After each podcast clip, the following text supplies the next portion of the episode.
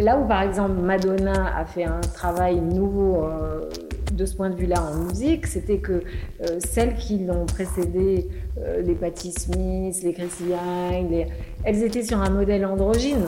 Donc j'efface une partie de moi et je me place dans un secteur où je ne me différencie pas des autres. Alors que Madonna, non, elle a montré sa paire de fesses, elle a montré sa paire de seins, elle a montré toute sa sexualité et elle s'est montrée prédatrice. Et ça, c'est ça la clé. Je suis Natacha Ordas, entrepreneur dans la musique. Bienvenue dans mon podcast Les Voix qui portent. J'ai le plaisir et la chance de rencontrer des femmes incroyables qui détonnent et cartonnent dans le milieu de la musique. Qu'elles soient artistes, directrices de label, techniciennes, managers, leur parcours et leur engagement sont une véritable source d'inspiration pour nous toutes et tous. Photographe, réalisatrice, documentariste, productrice, journaliste, directrice artistique, autrice, Sophie Bramley est tout simplement une créatrice authentique, passionnée et fascinante. Elle a eu mille vies intenses, joué un rôle important dans sa culture d'adoption, le hip-hop, fait de rencontres incroyables. Elle a mené de front de nombreux projets grâce à une personnalité forte, aventureuse et respectée. La voix de Sophie Bramley est comme elle, vive, franche, spontanée et tendre. Elle est une voix qui porte. Bonjour Sophie. Bonjour Natacha. Et eh ben, ravie de te rencontrer. Ravie de te recevoir. Et donc, tu nous reçois où euh, Chez moi, on est euh, dans, dans mon salon. Dans ton salon, qui est très sympa, qui est fourni donc de livres. Je balance un peu. Beaucoup de livres. Beaucoup de photos. Je vois qu'il y a Prince là-bas. Oui, bah oui, oui. Il y a Prince et Snoop Dogg. Ouais. Et effectivement, du jaune du jaune, du sexe, euh, des nus, voilà. Euh, ouais, c'est mon univers. Alors tu es nue à Tunis, en Tunisie, euh, plutôt dans un milieu social privilégié. Tu dis que tu es une enfant gâtée. qui était la petite Sophie Bramley? Est-ce qu'elle était plutôt audacieuse? Est-ce qu'elle était plutôt rebelle? Quels étaient ses rêves? Alors ça, euh, j'ai pas une très bonne mémoire. Euh, mon frère m'appelait la peste, je devais l'être. Euh, j'étais à la fois, mais je crois qu'en fait, j'ai pas tellement changé. C'est idiot ce que je dis, j'ai pas changé. à la fois extrêmement douce et gentille d'un côté et assassine de l'autre. Et j'ai pas changé. C'est vraiment j'ai des cases où je donne beaucoup et d'autres où je, fouette. Et est-ce qu'il y a eu des faits euh, marquants, on va dire, dans ton enfance ou ta grande adolescence qui, euh, qui pour toi ont forgé en tout cas une personnalité euh, même si effectivement, comme tu dis, tu as toujours été un peu comme ça, tu as eu ces traits-là, mais est-ce qu'il y a eu des, choses en particulier qui pour toi ont été un peu des marqueurs? En réalité, oui. Quand j'étais en maternelle, il y a eu et je crois que ça, a été déterminant. C'est complètement idiot. Euh, j'avais mon cartable qui était posé au pied de ma chaise. La maîtresse est passée. À l'époque, les femmes portaient des bas. Et je crois que son bas a grippé sur mon cartable et s'est filé. Et elle m'en a tenu rigueur. Et euh, ça m'a mis dans une très violente colère. En plus, comme elle m'a euh, enfin c'était assez dégueulasse d'ailleurs, comme elle avait l'air de m'en vouloir, euh, j'ai dû raconter l'histoire à mes parents, revenir le lendemain avec une paire de bas et des fleurs. Franchement, euh, je trouvais ça scandaleux.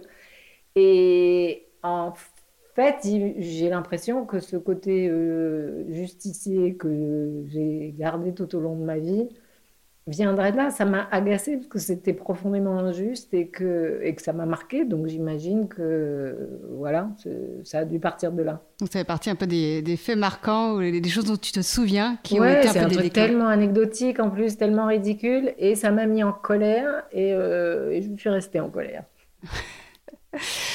Tu as après évolué, du coup, on verra forcément dans, la musique. Est-ce que c'était quelque chose, la musique, qui était présent dans ton univers euh, très jeune, où tes parents écoutaient de la musique, tu écoutais de la musique? Quel type de musique tu écoutais? Ou c'est venu bien plus tard, euh, finalement, une vie plus d'adulte? Non, c'est venu très tôt parce que j'ai un frère qui a 10 ans de plus que moi. et, lui écoutait beaucoup de funk, beaucoup de musique psychédélique, beaucoup de et, et on, dansait ensemble. En fait, comme il y avait un tel décalage entre lui et moi, il, me faisait souvent passer pour sa fille et il m'emmenait euh, dans les endroits branchés de l'époque.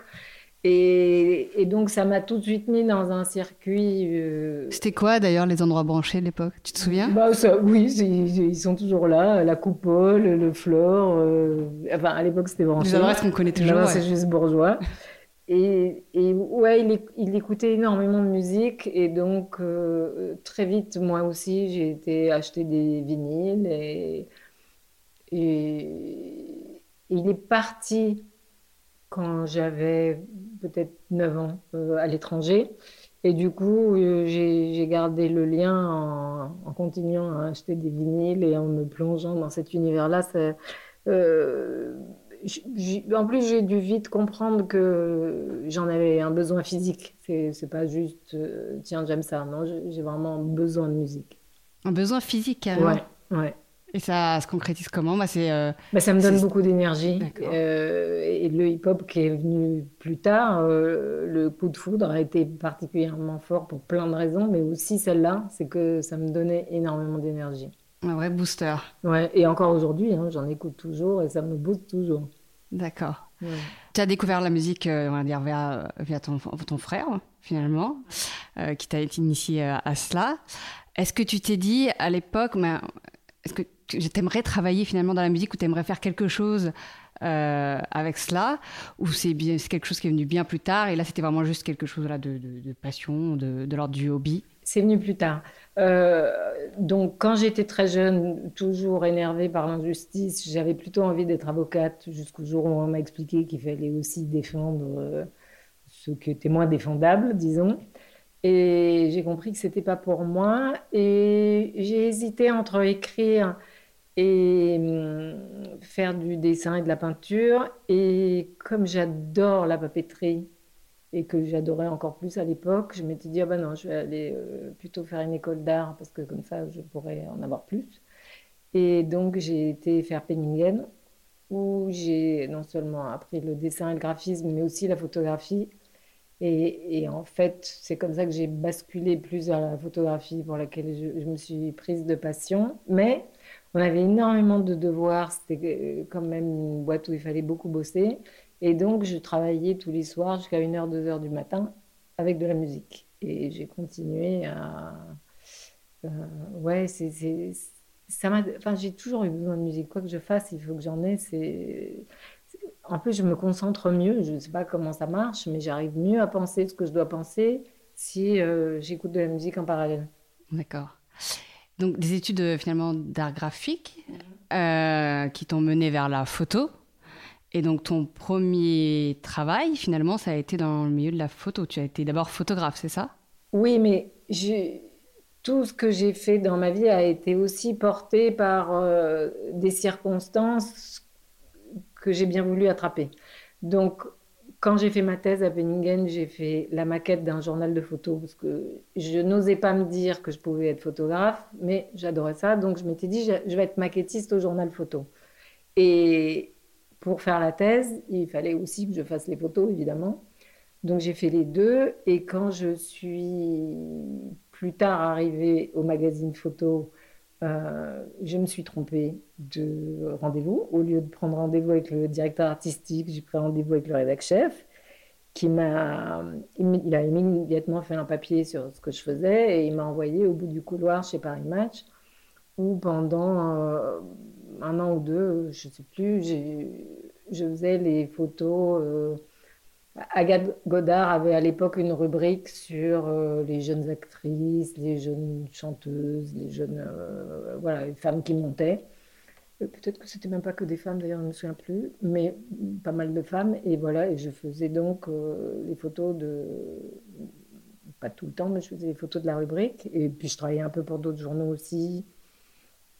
Et, au bout d'un an, un an et demi, deux ans, je ne sais plus, j'avais l'impression de tourner en rond. Enfin, d'abord, un, euh, c'est très beau de, d'avoir, euh, de pouvoir dire Ah oui, je fais des photos pour Paris Match, mais dans les faits, euh, j'en faisais pas assez pour que ça aille bien loin. Et deux, je connaissais bien les États-Unis où j'avais été pas mal de fois et je m'étais dit Allez hop, je change de vie, je pars et je vais voir là-bas. Là, tu avais quel âge? 21, je pense. Ouais, 21.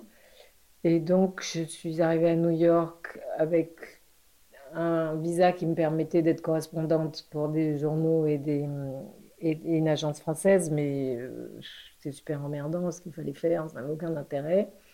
Et pareil, c'était pas ça qui allait euh, remplir mes poches. Et du coup, je sais pas, j'ai l'impression que c'était peut-être 6-8 mois après d'être arrivée à New York, j'étais à une fête où j'ai vu des gens euh, danser d'une façon qui me paraissait même pas humainement possible.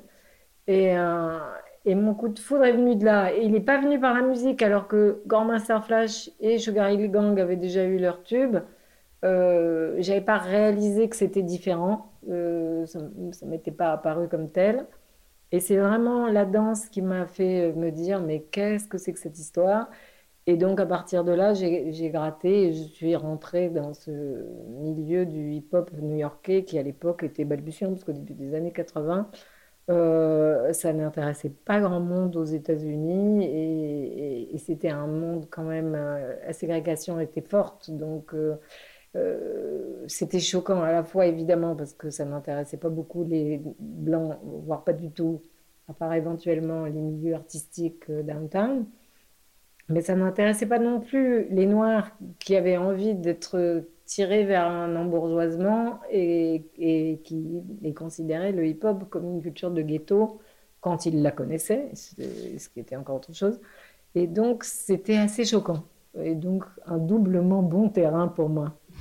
Parce que c'était choquant. Parce que c'était choquant et Surprenant, parce que cette différent, était, euh, nouveau. Me procurait ouais, beaucoup de et dans ce milieu-là, tu t'évolues aussi en tant que photographe. Moi, c'est comme ça que tu, euh, oui, te positionnais. Oui. oui, oui, tout à fait.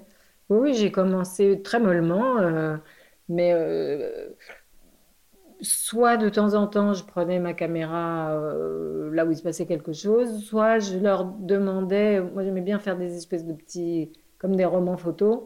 qui n'ont jamais vu le jour, mais que photographiquement j'ai. Euh, où je décomposais, euh, je sais pas, par exemple Futura 2000, euh, ça commençait dans son studio où il, réfléchissait à ce qu'il allait faire, et puis il prend le métro, et puis on va dans un terrain vague, il fait des graffitis, et puis ça se terminait à un vernissage dans la, galerie de graffiti de New York, avec Kissa Ring, et tout d'un coup, voilà, on comprend que tout ça commence à prendre forme. Donc voilà, je, faisais soit ces romans photos, soit, euh, soit des photos de, moments plutôt intimes en fait, parce que c'était la partie qui me plaisait le plus. Euh, c'était très euh, nouveau pour moi aussi de voir des hommes flamboyants et des femmes qui faisaient tout pour que leur corps disparaisse. Euh, elles étaient généralement habillées avec des grandes joggings, dans des tons un peu beige, un peu neutres. Elles avaient des petits polos fermés jusqu'au dernier bouton. C'était vraiment la sobriété euh, assurée. Et alors que eux, tout ce qui passait, qui pouvait ajouter un peu de flamboyante, euh, une queue de renard, des bracelets de heavy metal, un, un bandana japonais, allez hop, tout se mélangeait, tout était et avec une imagination et un style absolument hallucinant. Donc c'était inédit pour moi, même si historiquement il y a plein de cas dans l'histoire, mais en tout cas de, voir de visu euh, des femmes s'effacer et, des hommes s'afficher flamboyants, ça m'intéressait beaucoup. Donc ça, ça a pas mal changé parce que maintenant les, les femmes rappeuses euh, ah ben, sont loin d'être euh, ben, discrètes euh, et avec effectivement une tenue vestimentaire. ouais, mais elles ont fait un chemin remarquable. Elles ont tellement parce que quand la misogynie n'existait pas au moment où j'étais là, elle, elle, est, elle, elle, est venue plus tard. elle est venue, elle est passée par Los Angeles et le gangster rap et, tout, et par Miami aussi. Et, tout d'un coup, euh, la femme est devenue une déco dans les vidéoclips. Mais ça, c'était vraiment les années 90. Et c'est après ça que tout d'un coup, elles ont récupéré ce système qui était contre elles et qu'elles elles ont, comme un boomerang, quoi, elles ont renvoyé le truc à la figure des mecs et elles ont montré leur corps pour leur empowerment et pas du tout pour être euh, le sextoy euh, des, des, rappeurs qui, qui exploitaient les corps féminins. Donc ça, c'était vraiment très intelligent, mais c'est arrivé plus tard. Oui, pas mal de temps plus tard, oui. Ouais. Il y a une vraie bascule, effectivement. Tu es à New York, tu fais des photos, euh, tu investis, euh, voilà, tu évolué dans ce milieu-là euh, du hip-hop qui est encore assez naissant. tu restes combien de temps là-bas, à New York? Je suis restée trois ans à temps plein et la quatrième année, je faisais des allers-retours entre euh, l'Europe et, les États-Unis parce que ça démarrait en Europe et qu'il se passait toujours rien aux États-Unis. Donc et là, du coup, tu reviens en, Europe J'ai alterné pendant une année et puis finalement, c'était ridicule et, je suis restée ici. Et c'est là que tu as commencé l'émission avec Sydney HIP, HOP, c'est ça? Ouais, c'était cette année-là, en 84. C'est l'opportunité qui t'a fait aussi revenir ou comment ça s'est passé? euh, c'est pas l'émission de Sydney, c'est juste que il y, y, avait une énorme agitation médiatique et euh, que ça soit euh, des journaux en France comme le L ou Actuel, ou, mais de Face à Londres ou Wiener en Allemagne, les gens voulaient parler de ce, ce mouvement qui commençait à, à, avoir son impact ici et il fallait et des photos et quelquefois euh, des textes pour raconter l'histoire. Donc je me suis retrouvée quelquefois à écrire aussi les papiers parce que les gens ne savaient pas trop de quoi il s'agissait.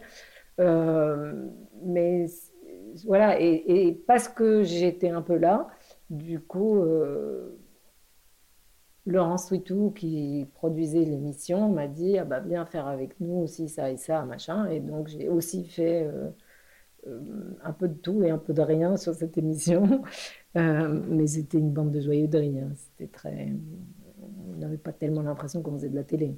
D'accord. Et, du coup, là, c'était vraiment un nouveau rôle pour toi aussi. Euh, c'était un nouveau challenge, en fait, quand même. même si euh, voilà, tu étais dans ton univers. Non, pas plus que non, ça. parce que moi, on m'a demandé de faire le logo de l'émission. On m'a demandé de faire, je sais plus quoi, enfin, des choses qui étaient de mon ressort, mhm. quoi. Donc.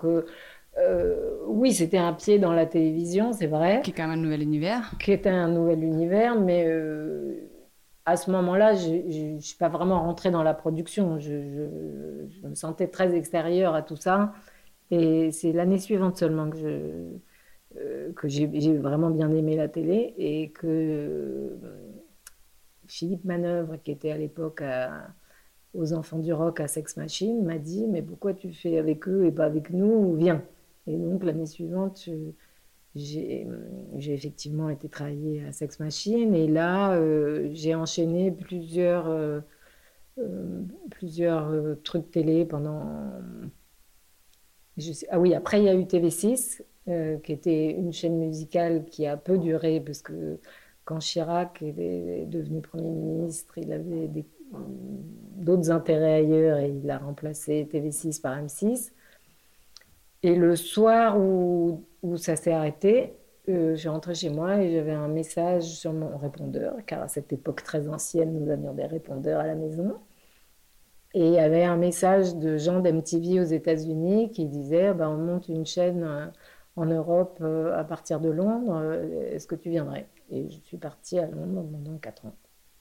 D'accord, donc ouais, des opportunités qui, qui s'enchaînent euh, assez, euh, assez rapidement, et parce que ça restait aussi un petit, un petit milieu, j'imagine aussi le milieu de ceux qui connaissaient un petit peu le, le rap, et du coup tu étais aussi euh, reconnu pour ça. C'est pas passé par là, parce que après le rap, j'ai eu un autre coup de foudre qui m'a ah. gravement atteint. Quel est-il? Prince. D'accord. Et donc, comme je... On parle de quel genre de coup de foudre?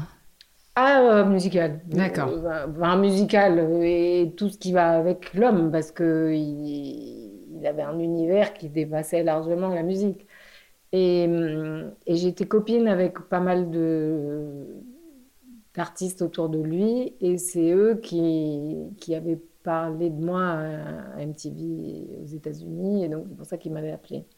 Donc c'est seulement quand ils ont vu mon CV qu'ils ont vu qu'il y avait tout se passé dans le rap et qu'ils m'ont dit mais alors pourquoi tu fais pas une émission de rap? Et j'ai dit bah parce que c'est pas trop votre truc, la musique noire. Et, et, la fille qui dirigeait l'antenne était absolument géniale. Et elle m'a dit non, on est en Europe, c'est pas du tout les mêmes enjeux. Euh, vas-y, fais-nous une émission de rap. Et donc, euh, et donc là, j'ai développé euh, l'émission qui, est, qui était très loin de, de hip-hop, parce que HIP ça couvrait l'ensemble de, de, la culture. Et, et, et c'était un programme pour enfants. Et moi, j'ai fait un programme de musique pour, euh, pour gens de mon âge, de, l'époque. Et comment ça se passe On te laisse carte blanche? MTV Europe, c'était un truc, mais inimaginable aujourd'hui. Tellement. Euh, d'abord, on nous appelait les talents. Et donc, on était comme des bijoux dans des écrins.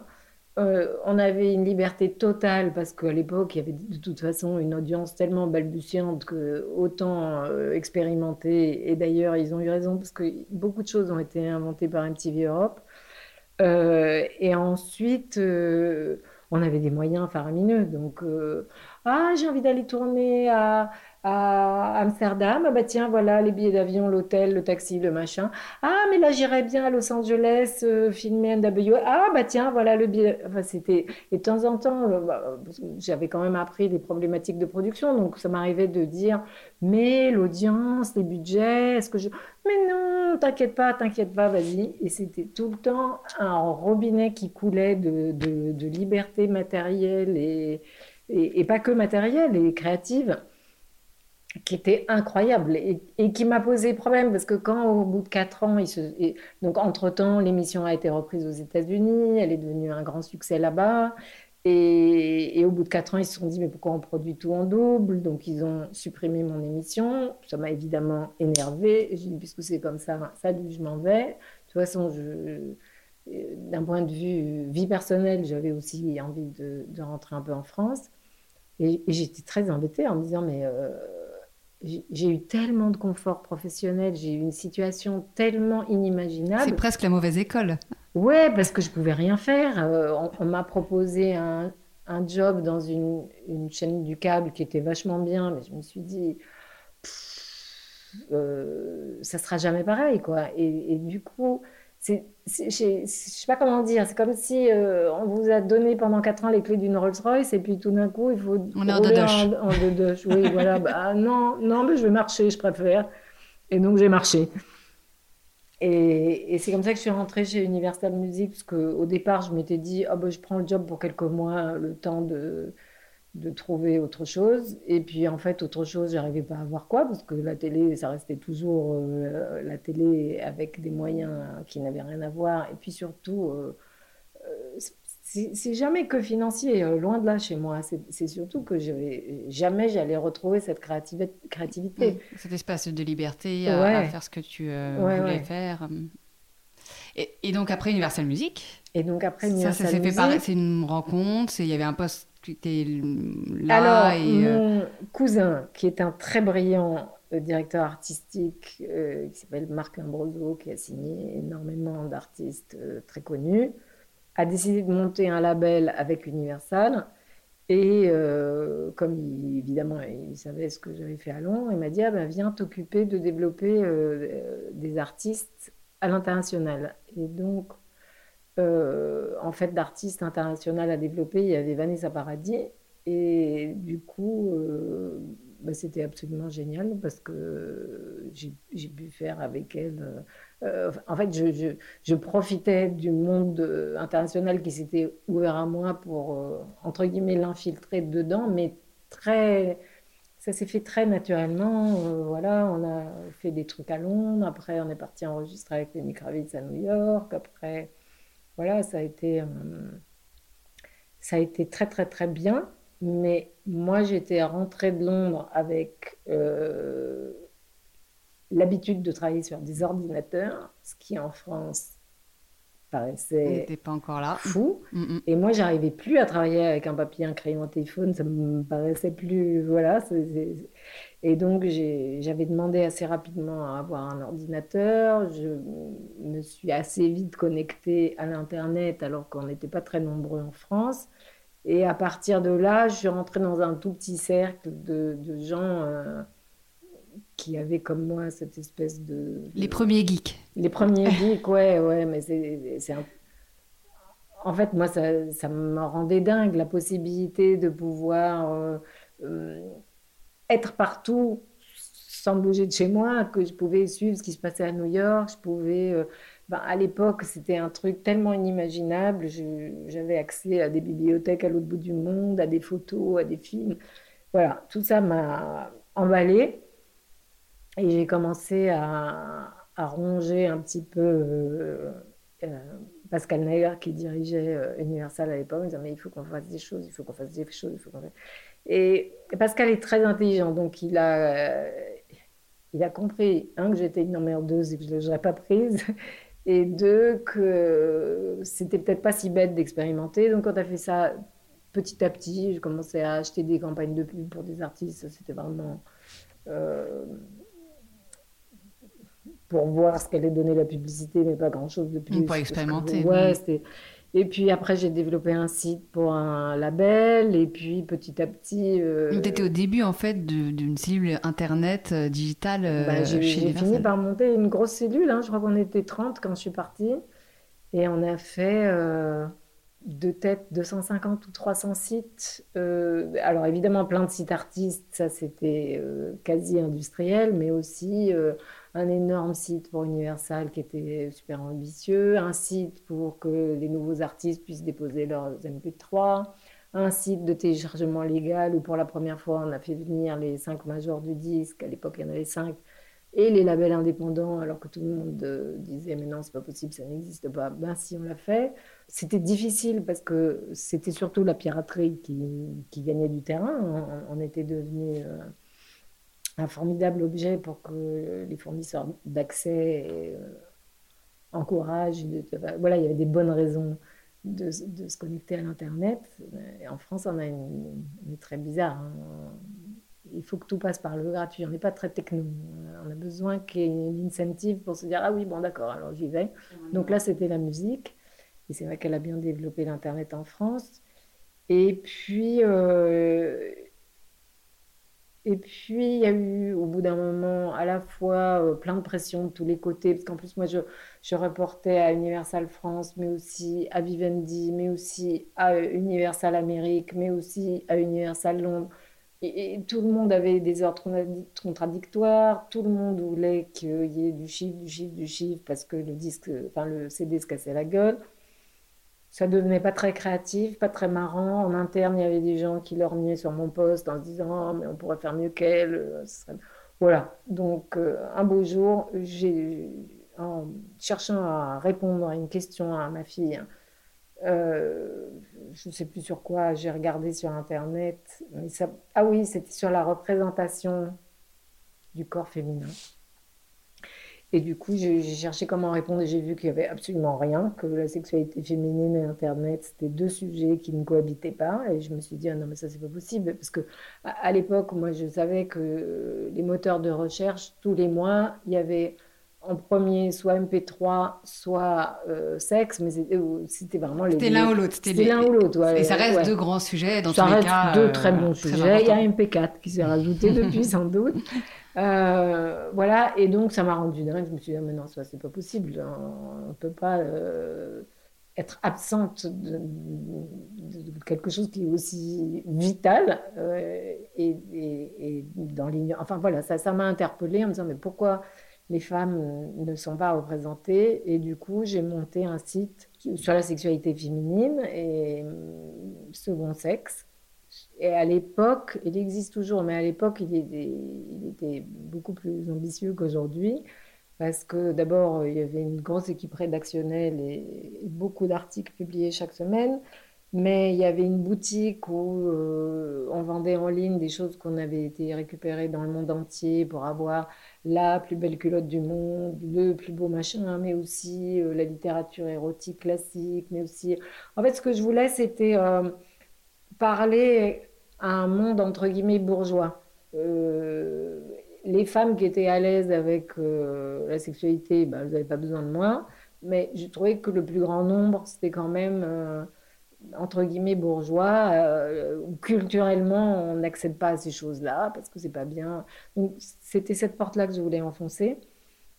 Et puis j'ai développé, comme il n'y avait pas grand-chose, euh, j'ai aussi monté une plateforme de VOD où je vendais des, des films faits par des femmes et par des artistes.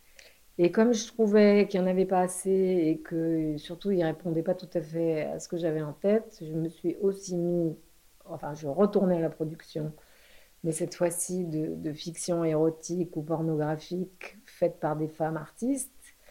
Et euh, j'ai fait deux séries avec Canal qui s'appelaient X-Femmes, où on a demandé à Mélanie Laurent, Tony Marshall. Là, tu as produit Mathieu, euh, tu... C'était vraiment à l'initiative du, euh, du, projet Oui, oui, oui. oui, D'accord. Ouais, en fait, j'ai.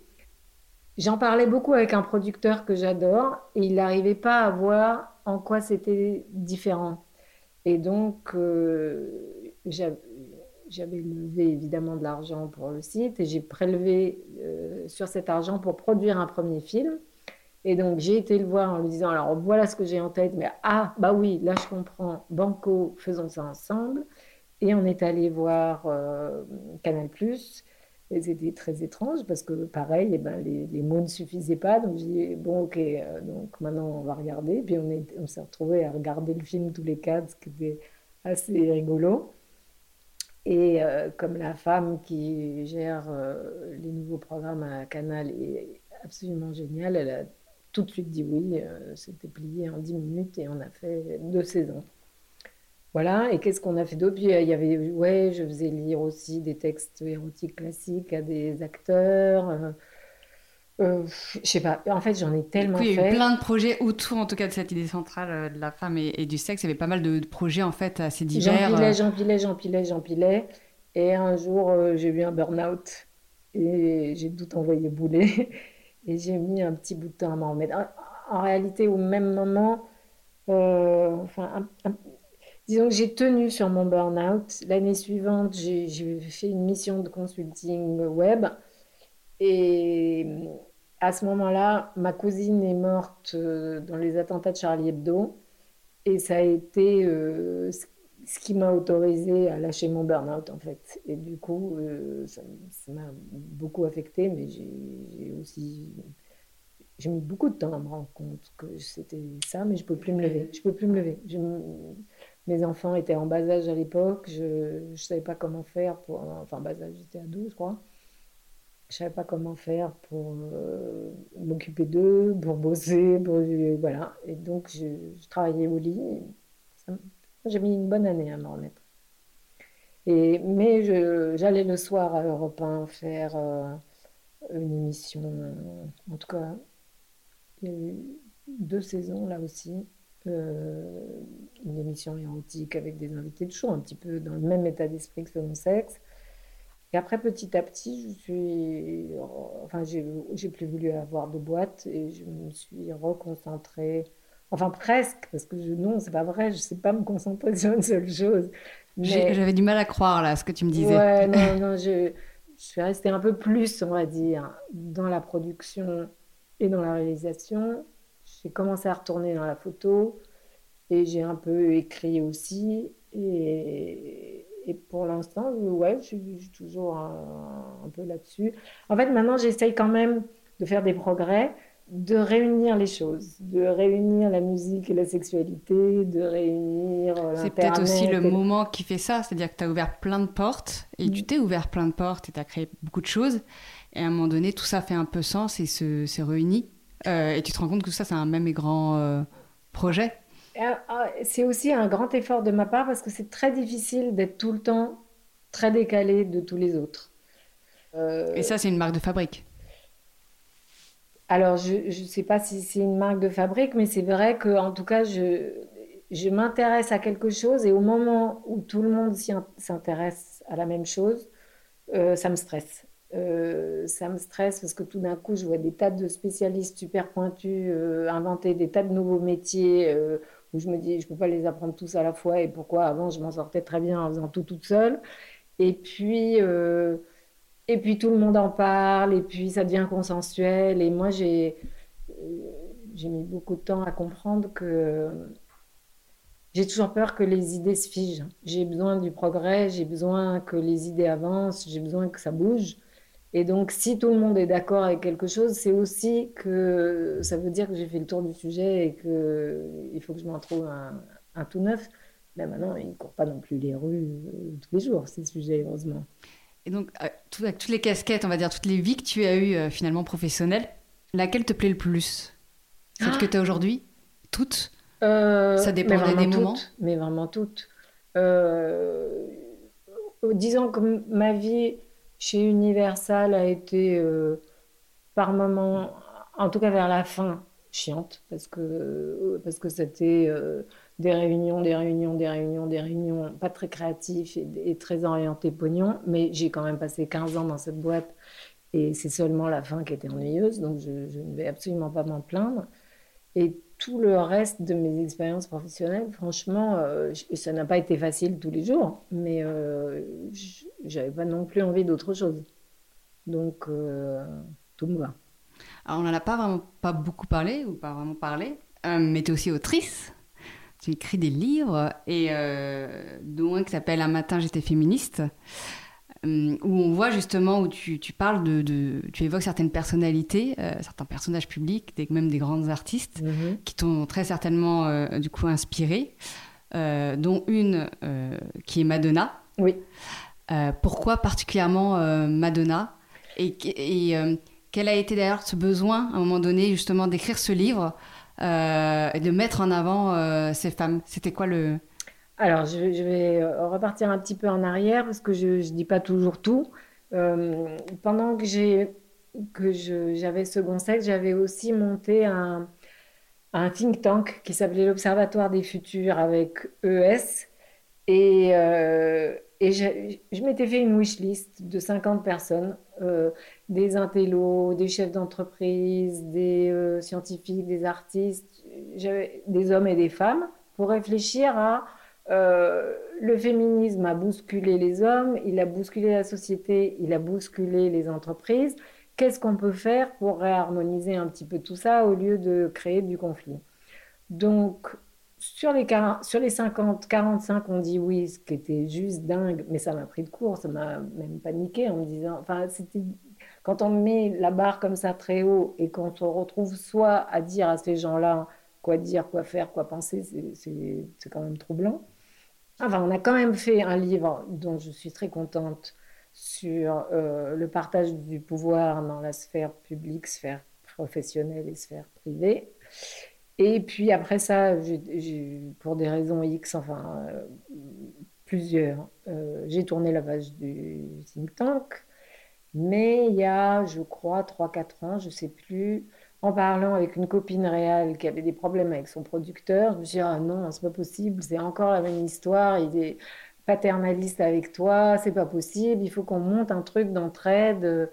Euh, donc l'idée était simple au départ, de monter un groupe Facebook d'entraide et d'avoir des réunions régulières pour euh, aider le plus de femmes possible à, à, lutter contre ce phénomène. Les femmes se laissent quand même très facilement marcher sur les pieds dans ce cas-là.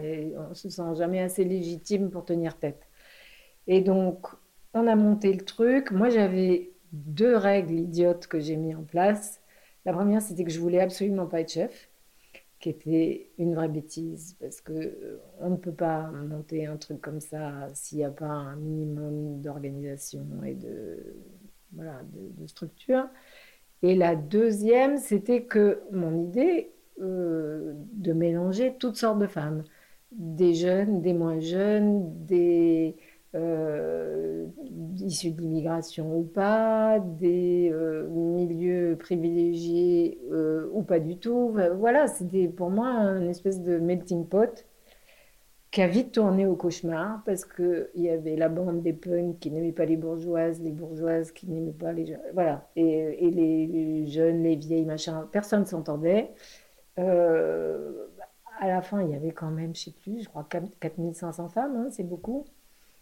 Et on a fait plein de trucs formidables aussi, mais, euh, mais ça m'a, j'en pouvais plus. Voilà, j'en pouvais plus d'entendre une qui me disait euh, du mal de l'autre, machin. Hop, et pareil, un jour radical où je dis c'est fini, on arrête. Mais avant d'arrêter, j'avais été voir un éditeur en disant voilà, euh, on a monté ce truc-là, ça marche bien, on a des principes qui tiennent la route. J'aimerais bien écrire une sorte de manifeste de cette association 52. Et le type m'a dit oui, mais l'association n'est pas assez connue, je préfère un livre de toi.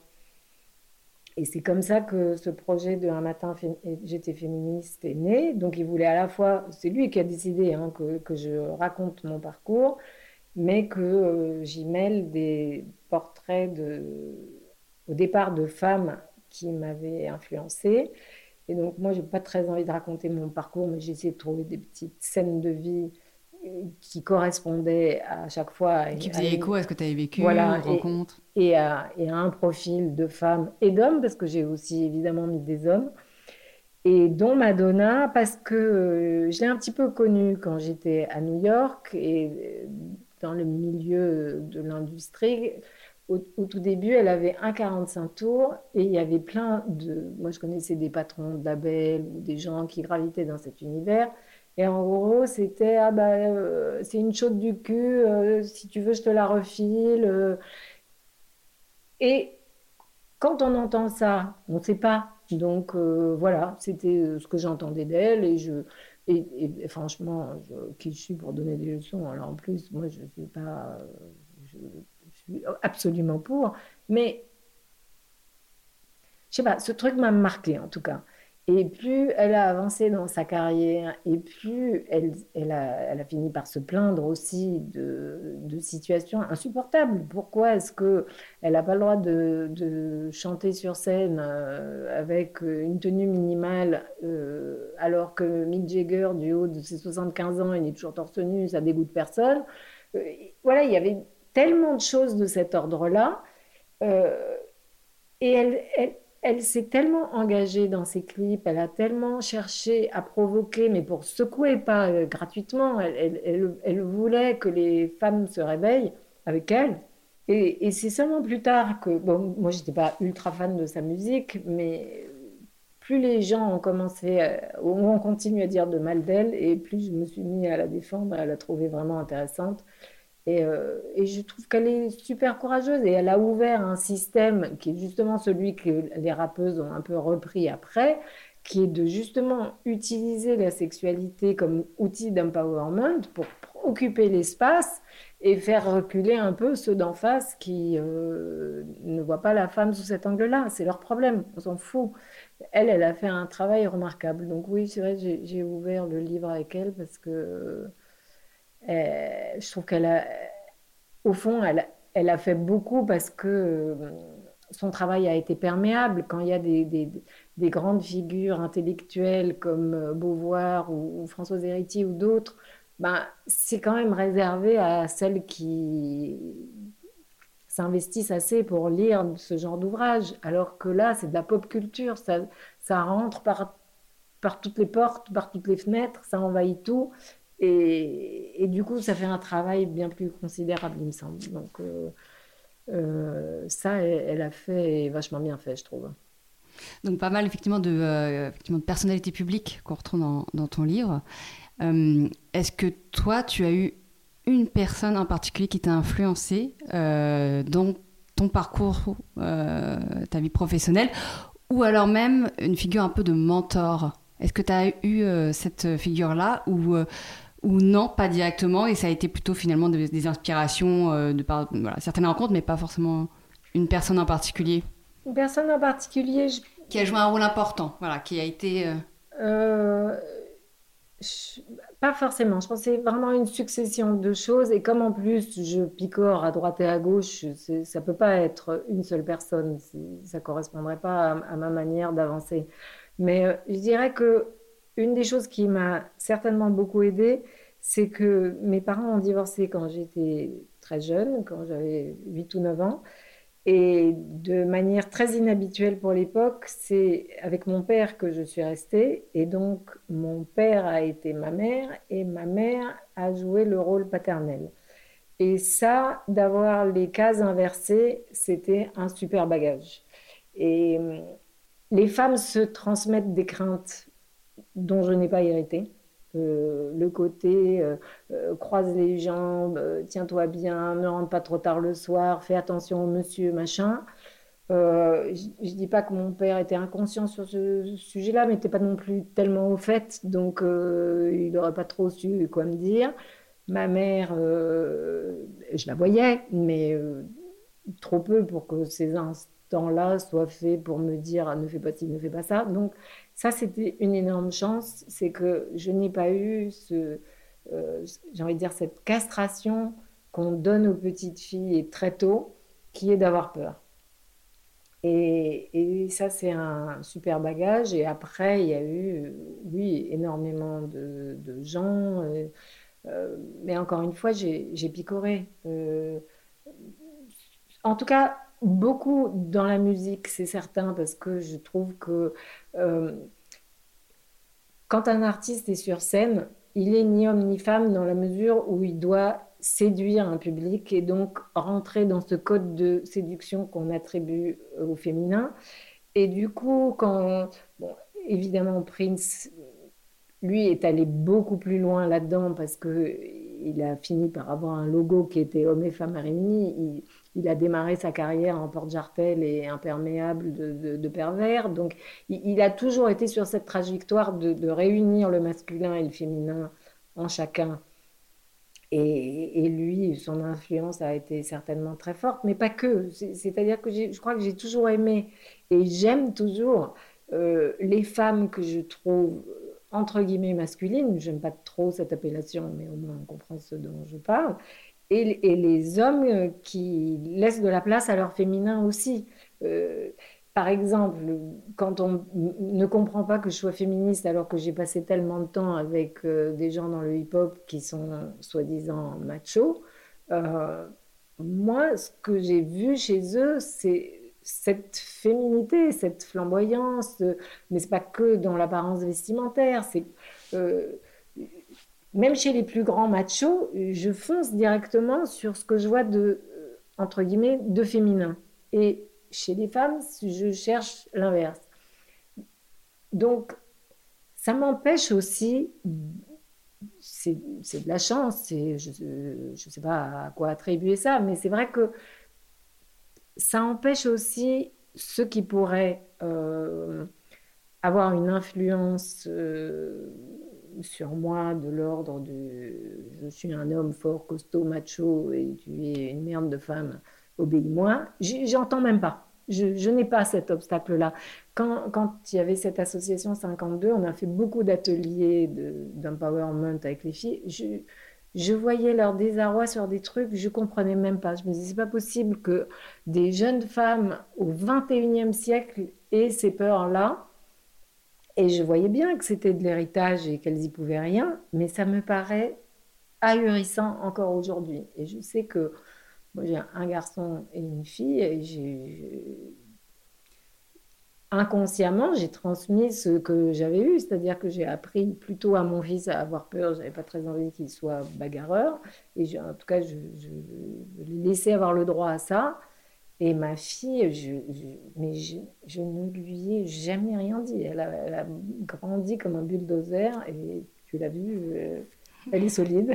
Elle est solide. Ouais. Et, euh, et ça, c'était mon héritage que j'essaye de, transmettre aussi. Mais euh, je me rends compte à quel point c'est difficile pour les femmes de totalement lâcher prise là-dessus. Alors, quel conseil tu pourrais donner pour toutes celles qui n'ont pas euh, ta personnalité très forte ou une éducation qui leur ont permis de, euh, euh, de vaincre un certain nombre de, de peurs? Quelles seraient tes principales recommandations? Enfin, en tout cas, chez 52, j'essayais souvent de leur dire de, au lieu de, quand il y a quelque chose qu'un homme fait qui est rien. Par exemple, je me souviens, c'était le début du, de la lutte contre le manspreading.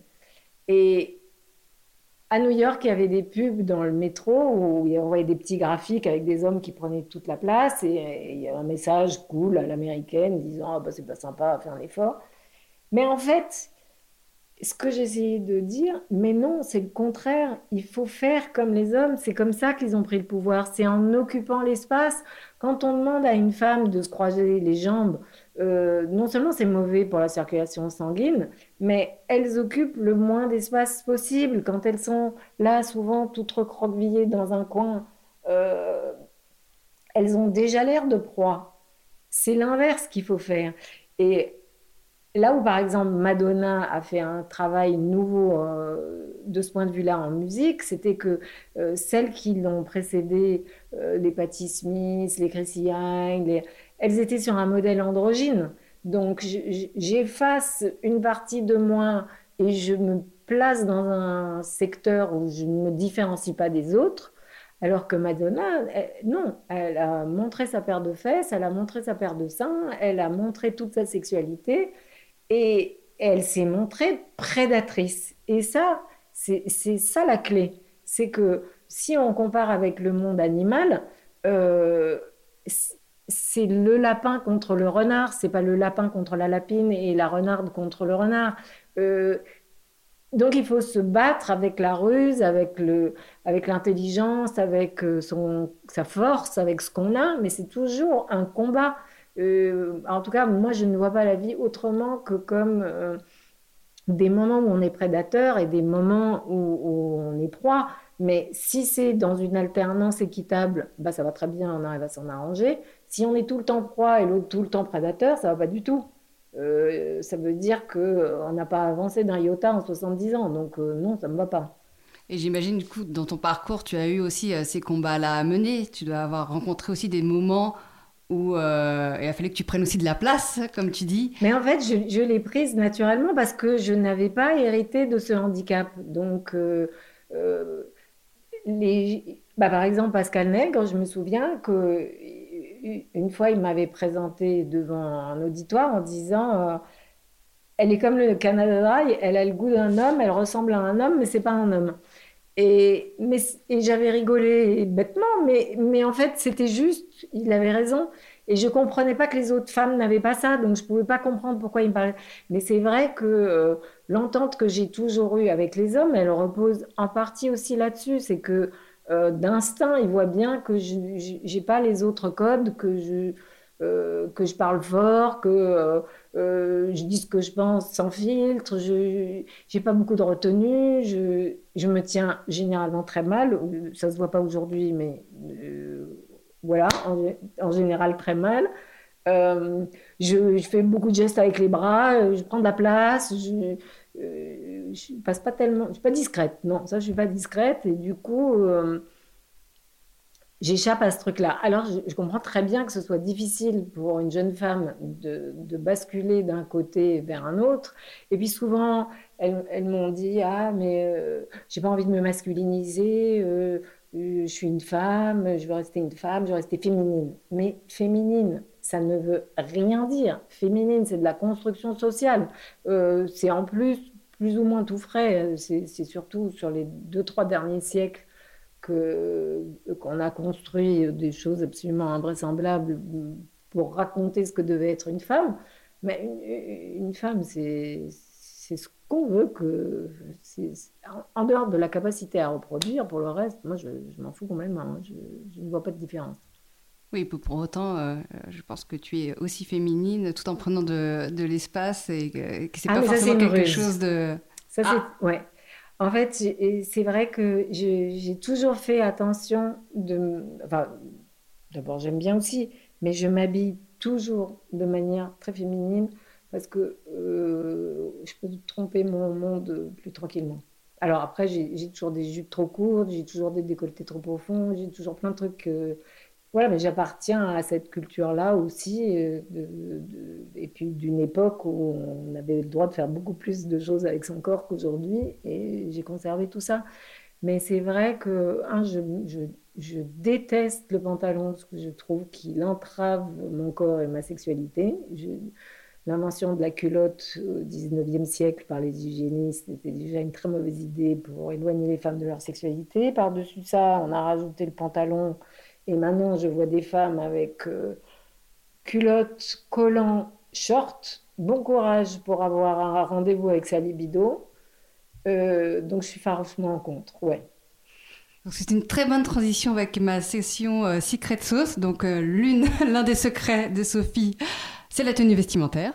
Ouais. et donc je t'avais demandé de réfléchir en tout cas à une phrase mantra euh, voilà, qui te porte, qui te donne de l'énergie. Et comme les chansons d'ailleurs, ça peut être aussi euh, un petit bout de chanson euh, qui te porte, comme tu nous disais, qui te, te booste. Quelle est-elle? Alors, je pense que comme tout le monde, j'en ai un peu plus, pas, ouais, j'en ai pas mal. Mais celle à laquelle je reviens sans doute le plus souvent et qui me ressemble mieux, c'est le verre à moitié plein plutôt qu'à moitié vide. Pas tellement pour l'idée, euh, oui, je suis une grande optimiste et je regarde les choses avant tout du bon côté, mais aussi parce que dans cette idée-là, il y a l'idée que c'est à peu près à 50%, et je trouve que tout dans la vie est à peu près à 50%. Quand euh, tout le monde doit arriver, je ne sais pas, à la catastrophe du Covid, oui, c'est une catastrophe, mais elle amène aussi des nouvelles choses qui sont intéressantes. Donc je préfère à chaque fois qu'il y a une situation comme ça, euh, euh, en plus on, est dans une période anxiogène, ça, les médias ont très besoin de ça pour vivre et je comprends leurs besoins, mais ça ne me rend pas service et je ne pense pas que ça rende service à beaucoup d'autres non plus.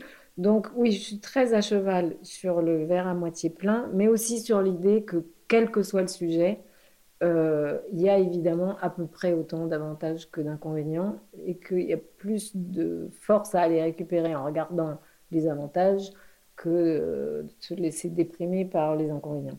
Et est-ce que tu as une chanson qui t'accompagne? Alors, dans, ça peut être dans des moments euh, tristes, de colère, de joie, une chanson pour faire l'amour. tu choisis le contexte J'en ai plein pour les, les contextes pour l'amour, Al Green, euh, beaucoup de ses chansons. Euh, pour l'énergie, euh, le funk en général et le rap en particulier. Si je suis très fatiguée et que j'ai besoin de me concentrer, peut-être un peu de, un peu de Bach, un peu de concerto ou un peu de piano de Chopin, mais c'est très rare le gros classique. Il faut vraiment que je sois au bout du rouleau. Euh, dans l'ensemble, c'est euh, la musique afro-américaine euh, de la deuxième moitié du XXe siècle et, des deux dernières décennies. Plutôt, j'essaye, en fait d'écouter le moins possible de choses du passé et de rester dans le présent, de voir ce que j'ai aucune nostalgie, j'aime pas, je suis pas attachée aux souvenirs. Hein. J'aime vraiment, je n'aime le passé que pour les éléments qu'il apporte pour construire le futur. Donc en musique, c'est pareil. Alors je ne peux pas écouter la musique du futur qui n'est pas encore là, mais j'aime mieux écouter euh, ce qui se fait aujourd'hui que ce que j'ai tellement adoré euh, dans ma jeunesse. Et tu as un dernier coup de cœur, un, titre que as, ou un artiste que tu as découvert récemment euh, qui, a, voilà, qui t'a particulièrement plu? Bah, Ces dernières années, Cardi B et Megan Thee Stallion, ouais, les deux. Oui, c'est des très bonnes filles. Hein. Et pourquoi? Qu'est-ce qui te plaît chez elle? Euh, À Cardi B, je trouve que c'est un personnage incroyable. Elle a un, espèce de bagou, une énergie. Alors pareil, elle a un corps d'Amazon, elle est archi pulpeuse, comme souvent les rappeuses. Euh, et elle cherche, elle est très intelligente, elle cherche tout le temps la recette qui va déranger pour avancer. Et donc, quand par exemple, elle a fait avec euh, Megan Thee Stallion cette chanson qui s'appelle WAP, Wet Ass Pussy, elle a fait la liste de tous les trucs qui étaient scandaleux, qu'on ne racontait pas dans les chansons, euh, comment se masturber avec des sextoys, comment se faire sodomiser, comment. Je sais elle a fait toute une longue liste, elle a tout mis dans la chanson, et tac, elle est rentrée direct euh, numéro un au hit parade, alors que c'était impossible. Voilà. Donc, ça, j'adore. Euh, ouais, elle cherche tout le temps à bousculer les lignes, forcément, ça me plaît. Et, je la trouve très créative. C'est pas la meilleure rappeuse de la terre. C'est un peu, elle est, elle, est un peu comme Madonna était. C'était pas la meilleure chanteuse, mais quand même super créative et intéressante. Cardi B, je trouve la même chose aujourd'hui. Sophie, tu te vois où dans 10 ans? Est-ce que tu as encore des rêves à réaliser? Alors peut-être pas dans 10 ans, dans 5 ans. Ouais, j'en ai toujours plein, bien sûr. En ce moment, je suis en train d'essayer de voir comment j'arrive à, fabriquer euh, un peu de neuf à partir de, mes différentes vies. J'essaye de retricoter un peu tout ça. Mais moi, je suis dépendante aussi euh, du progrès. Donc, euh, c'est formidable en ce moment parce qu'il va vite. Aussi, j'ai une grande passion pour les robots. Donc, j'ambitionne peut-être d'en avoir un d'ici 5 ou 10 ans. Ouais, ça, je peux mettre ça comme... Un robot qui fait quoi? Pourquoi un robot? Je trouve que ce sont des créatures absolument merveilleuses déjà. Euh, l'idée qu'une machine ait autant de fonctions qu'elle qu'elle rend, elle va rendre tellement de services. Elle va rendre service parce qu'il euh, il y a des jobs euh, qui détruisent le corps des gens que cette machine va pouvoir faire beaucoup mieux. Elle va accompagner des gens dans leur solitude. Elle va accompagner sexuellement des gens qui ont euh, euh, soit des transgressions, soit des difficultés diverses et variées. Ça va rendre tellement de services, le robot. Il n'y a qu'à voir déjà euh, à quel point le smartphone rend service aux gens parce qu'il offre des milliards de possibilités autres que le téléphone. Mais ça, ça va être multiplié par je ne sais pas combien. Et donc, euh, sur la partie sexuelle, c'est sûr, euh, je, trouve ça fascinant parce que je pense que ça va faire du bien à beaucoup, beaucoup de monde, mais on en est loin encore. Euh, mais globalement, oui, l'arrivée du, en fait, l'arrivée du robot dans la vie des gens, elle est aussi parce que on est dans un tournant de notre histoire où on est tellement individualiste et on est tellement dans la confrontation avec les autres que les gens sont de plus en plus mieux euh, seuls avec leur téléphone ou leur ordinateur.